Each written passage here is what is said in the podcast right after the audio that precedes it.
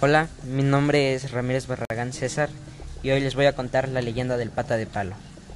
Cuenta la leyenda que en la comunidad de Tehuacán, Puebla, en la colonia Carmen Cerdán, en la vecindad de la 4 Sur, vivía doña Chonita con sus padres.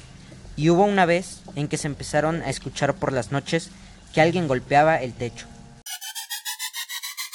Primero pensaron que sería un vecino o alguien que quería entrar a robar, pero cada día más vecinos lo escucharon, hasta que un día los vecinos decidieron organizarse para hacer guardia y descubrir quién golpeaba los techos, como si fuera un palo o unos zancos.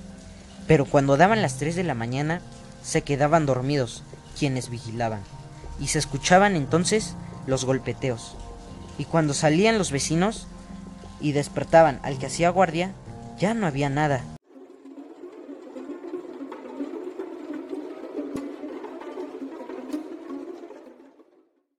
Entonces decidieron poner cal en los techos para que se marcaran las huellas y descubrir quién era.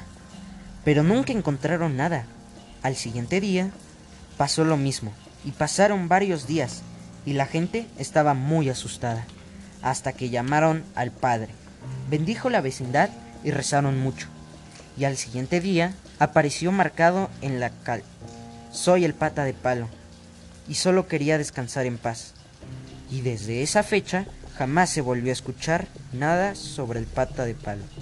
Pero la leyenda del pata de palo sigue viva entre la gente de Tehuacán.